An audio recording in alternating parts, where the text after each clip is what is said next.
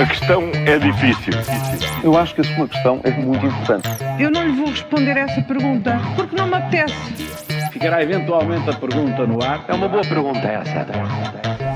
E hoje falamos de inteligência artificial, distrações eleitorais, fundos difíceis, mas começamos uh, pela máxima. O que está mal pode sempre ficar pior? Bem visto. Eh, quando olhamos para Obrigada, a situação Carla. na Madeira, eh, hum. será que a cada dia que passa a situação fica ainda mais confusa? É o que parece, não é? Lá está. Vamos refletir. Já está mal, mas depois pode ficar ainda pior. Fiquem sempre com isso. com essa certeza.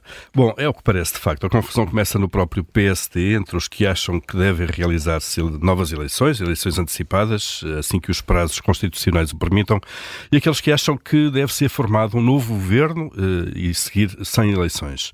É esta a tentativa que está agora a ser feita entre PS e PSD. O representante da República, neste caso, parece representar muito pouco eh, e é parte ativa eh, da enorme confusão sobre eh, sobre o momento em que a admissão de Miguel Albuquerque produz efeitos. E o Presidente da República está em silêncio, mas parece que só ele poderá, a partir de agora, pôr ordem naquela casa.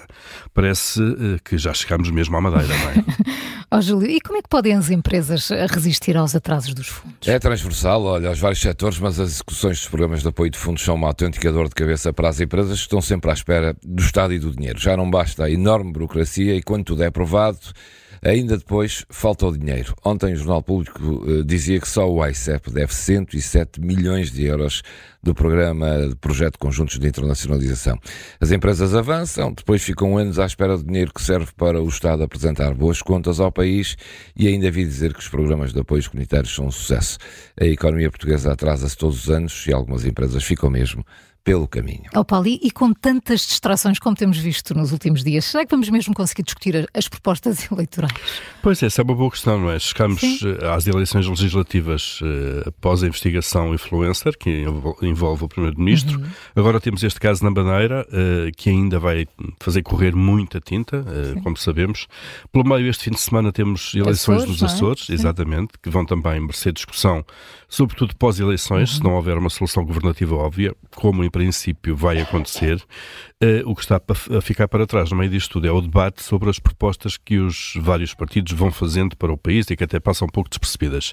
Há um leilão eleitoral em curso, caso ainda não tenham percebido, uh, que obriga e vai obrigar a fazer muitas contas, a fazer muitas avaliações, e era bom mesmo que começássemos a tomar atenção a isso. Pois, as atenções andam noutros eh, locais, por exemplo, na, eh, na inteligência artificial, que está na moda. Eh, Júlio, nós estamos preparados? É, não sei se sabem, mas vou-vos dar aqui uma notícia. Às vezes, de resto, há boas notícias que temos que dar aqui, que nos escapam das quais não tomamos conhecimento, porque também eh, não são assim tão atraentes. Vocês, se calhar, até já ouviram falar disto, mas pronto, ouvi ontem. Mas no momento em que a inteligência artificial está em todas as notícias, sabe bem saber que na Faculdade de Ciências do Porto há um curso superior que já dura há três anos, sendo que este é um tema eh, eh, que aquela instituição já trabalha há 20 anos. Ou seja, há 20 anos que já estão a falar da inteligência artificial. Como dizia, dizia o responsável do curso, o tema foi tendo vários invernos desde então, mas há três anos que este curso está em marcha e é frequentado por mais de 200 alunos. Fica o registro para o futuro.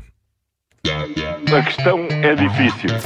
Eu acho que a sua questão é muito importante. Eu não lhe vou responder essa pergunta porque não me apetece. Ficará eventualmente a pergunta no ar. É uma boa pergunta essa.